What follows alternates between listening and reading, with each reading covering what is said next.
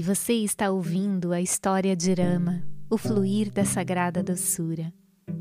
Ainda estamos no capítulo 7, entrando no subcapítulo A Proposta dos Quatro Casamentos.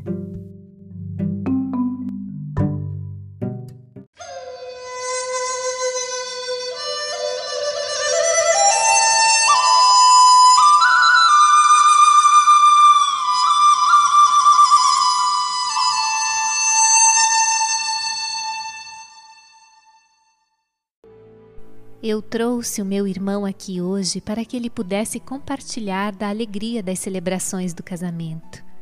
Ó Brahmarishi, o Senhor ordenou que Rama se casasse com Sita e Lakshmana com Urmila, a minha outra filha. Aceito a sua ordem com imensurável alegria. Sita é uma donzela celestial e se casará com Rama como uma dádiva ao herói. Curvo a cabeça em total humildade e satisfação e ofereço Urmila a Lakshmana.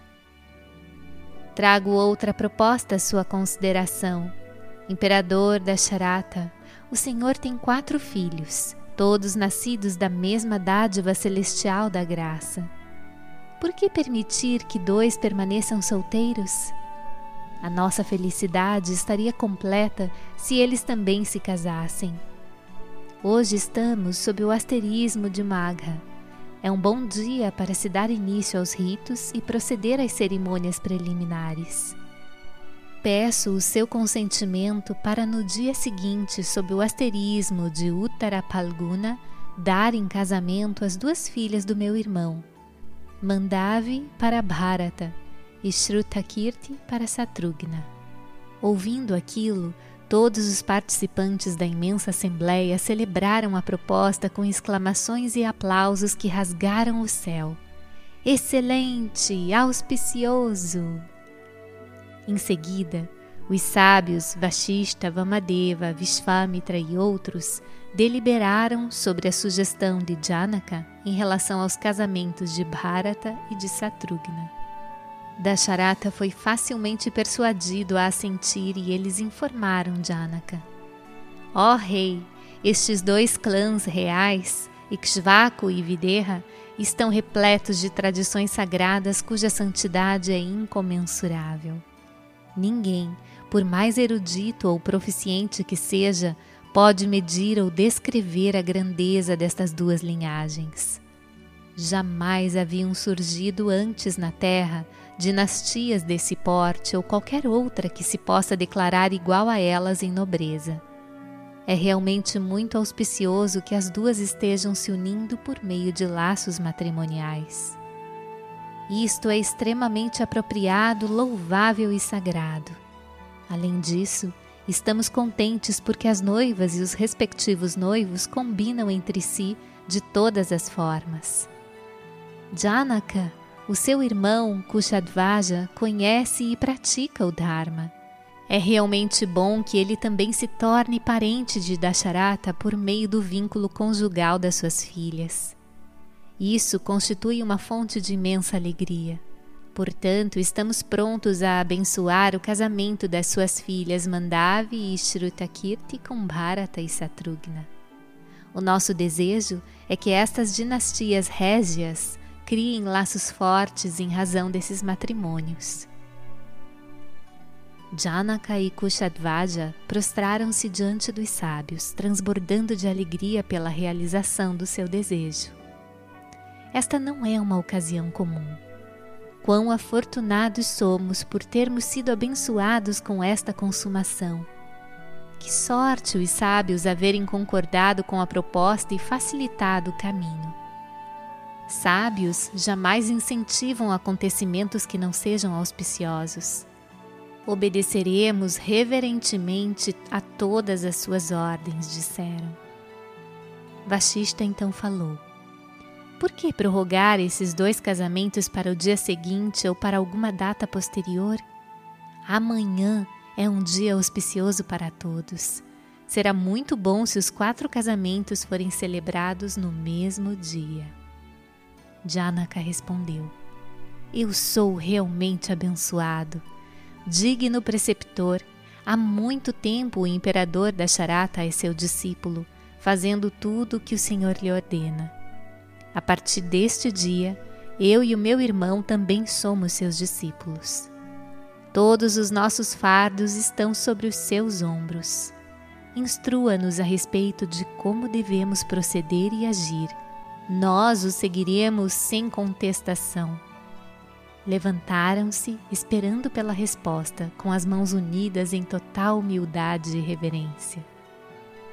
Dasharata ergueu-se também e disse: Ó soberano de Mitilá, as virtudes que encontro no Senhor e no seu irmão não podem ser descritas em palavras. O Senhor fez excelentes preparativos para a recepção e estada de tão magnífica pleiade de imperadores e grandes sábios, assim como da imensa multidão que lotou esta cidade. Agora retornarei à residência onde estou hospedado e realizarei os ritos de prosperidade e de conclusão da fase estudantil, em total concordância com os preceitos védicos. Quando Dasharata saiu do salão, os irmãos lhe prestaram as devidas honras e despediram-se dele na entrada principal, como convinha à sua posição. Dirigiram-se em seguida aos seus respectivos palácios para o cumprimento das suas atribuições. Dasharata realizou o rito de prosperidade. Depois, logo nas primeiras horas da manhã, levou os quatro filhos para realizar o rito de conclusão da fase estudantil. Fixou ornamentos dourados nos chifres de vaca selecionadas para serem doadas a piedosos brahmanes, juntamente com valiosos recipientes para sua ordenha. A cena dos meninos oferecendo as vacas foi um banquete para os olhos. Vendo os quatro filhos ao redor do pai, os cidadãos de Mitilá sentiram como se as deidades que presidem as quatro direções estivessem ali diante deles com Brahma ao centro. Enquanto a oferenda estava sendo realizada, chegou Yudadit, príncipe de Kekaya e irmão da rainha Kaikei, a mãe de Bharata. Como o pai dele ansiava passar algum tempo com o neto, Yudadit se apressara a ir até Iódia, mas ali ficou sabendo que a família real partira para Mitilá a fim de presenciar o casamento de Rama. Disse que o pai não sabia do casamento de Rama e que ele próprio também não fazia ideia do que estava acontecendo. Então viera a Mitilá para assistir à cerimônia e comunicar o desejo do avô de Bharata de estar com o neto. Dasharata alegrou-se de que Yudadit pudera vir. Naquela noite, Dasharata falou carinhosamente com os filhos e com outras pessoas sobre uma variedade de assuntos agradáveis. Ninguém ali dormiu. Todos aguardavam impacientemente o amanhecer do dia feliz em que poderiam presenciar a cerimônia de casamento dos seus queridos príncipes. Cada um transbordava de alegria como se o seu próprio filho fosse o noivo ou a sua própria filha a noiva. A sua bem-aventurança só poderia ser comparada à da realização de Brahman. Tamanho era o amor que sentiam por Ama e pelos seus irmãos. De manhã cedo, o imperador Janaka, acompanhado por um grupo de sábios de elevada espiritualidade que irradiavam esplendor, dirigiu-se à plataforma especial na qual seriam realizados os rituais do casamento. Concluiu os ritos preliminares e esperou a chegada dos noivos, assim como a dos seus pais e familiares. Rama, Lakshmana, Bharata e Satrugna, que haviam tomado os banhos cerimoniais, usavam vestes de seda amarela e um tecido de seda enrolado ao redor da cabeça. Engalanados com muitos ornamentos cravejados de diamantes e safiras, davam a impressão de serem deuses sedutores e cativantes que haviam descido do céu. Aproximava-se a hora auspiciosa chamada Vitória. Precedidos por músicos cujos instrumentos produziam melodias que alcançavam a abóboda celeste, eles se encaminharam para a plataforma. Os conselheiros da corte e os senhores feudais e seus atendentes os seguiam, carregando enormes bandejas com joias, roupas de seda, moedas de ouro e outros objetos auspiciosos essenciais à cerimônia. A população fitava a sua beleza e bravura sem mesmo piscar os olhos. Diziam entre si que a dignidade da sua postura os caracterizava como divinos e não como seres humanos. Que encanto, que explosão de beleza! São habitantes do céu que desceram à terra. Sussurravam uns aos outros, enquanto os noivos passavam entre a densa fileira de espectadores. As mulheres juravam nunca ter posto os olhos em príncipes tão cativantes. Cada janela e cada varanda estava apinhada de gente. Por fim, os príncipes chegaram à plataforma e se sentaram. Janaka e Kushadvaja trouxeram as filhas até a plataforma. Após os banhos cerimoniais, elas haviam sido lindamente adornadas com todo o requinte como condizia as noivas no dia do casamento. Usando véus, seguiam os pais, acompanhadas por milhares de donzelas que carregavam frutas e flores, grande quantidade de cosméticos aromáticos vermelhos e amarelos, grãos de arroz, joias e pedras preciosas. Era como se os tesouros de Mitilá estivessem fluindo em uma torrente volumosa e cintilante à medida que transcorria o matrimônio. As quatro noivas brilhavam como magníficas lâmpadas.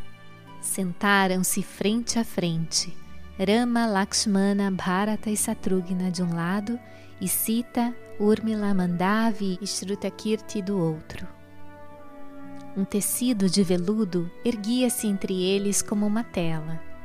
Sobre estrados elevados estavam sentados atrás de Dasharata os residentes e os nobres de Ayodhya, e atrás de Janaka os moradores de Mitilá e aqueles que o imperador convidara para a cerimônia.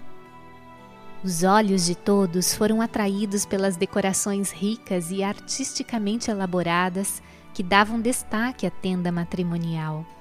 Tudo era ouro, prata e flores, seda e veludo, guirlandas e bandeiras, candelabros e colunas, arcos e remates.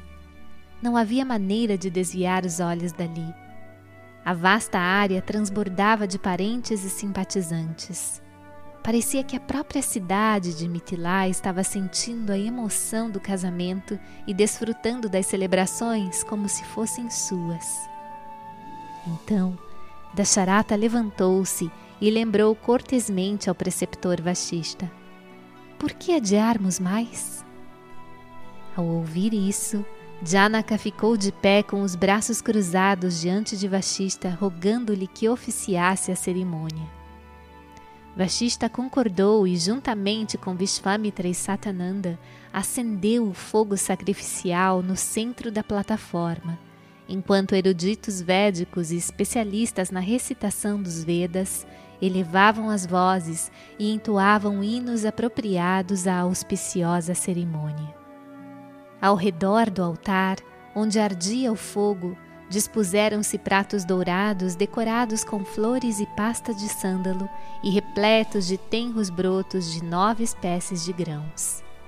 Havia também queimadores de incenso, colheres santificadas para as oblações nas chamas sagradas, potes de água dourados, taças e outros artigos essenciais para o rito. O chão foi coberto por uma espessa camada da sagrada grama cuxa, para que ficasse tão nivelado e macio quanto estabeleciam as Escrituras. Deu-se início, então, às oblações que eram derramadas no fogo, enquanto se recitavam hinos que asseguram felicidade e prosperidade às noivas e aos noivos. Cada rito era executado com meticulosa precisão e correção, os fios iniciatórios foram amarrados nos pulsos dos príncipes e das princesas.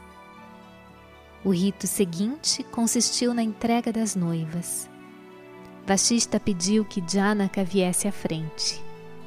Vestido com esplendor régio e usando todas as joias reais, o imperador aproximou-se da área cercada onde ardia o fogo sagrado.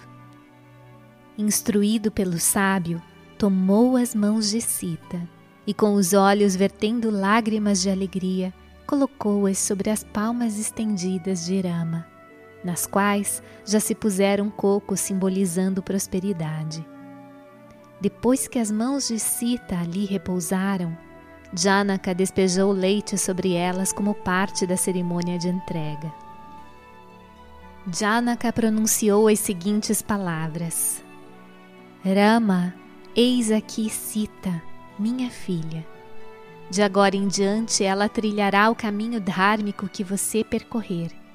Aceite-a. Ela traz prosperidade, paz e alegria. Segure a mão dela com a sua. Sita é altamente virtuosa e verdadeira. A partir deste momento, ela o seguirá sempre como a sua sombra. Assim dizendo, verteu água sobre as mãos de Rama, selando a entrega. Em seguida, aproximou-se de Lakshmana e disse: Lakshmana, entrego-lhe esta noiva, Urmila. Aceite-a. Com os mantras prescritos, completou a cerimônia que consistia em entregá-la ao noivo. Dirigiu-se igualmente a Bharata e, proferindo os mantras védicos tradicionalmente usados para o matrimônio, entregou-lhe Mandavi como sua noiva. Igualmente entregou Shrutakirti a Satrugna, vertendo água santificada e recitando mantras védicos. Depois disso, eruditos bem versados na tradição védica finalizaram os ritos e rituais costumeiros destinados a atrair para os recém-casados a graça dos deuses. भजमन सीतारा भजमन सीतारा भजमन सीतारा भजमन सीतारा भजमन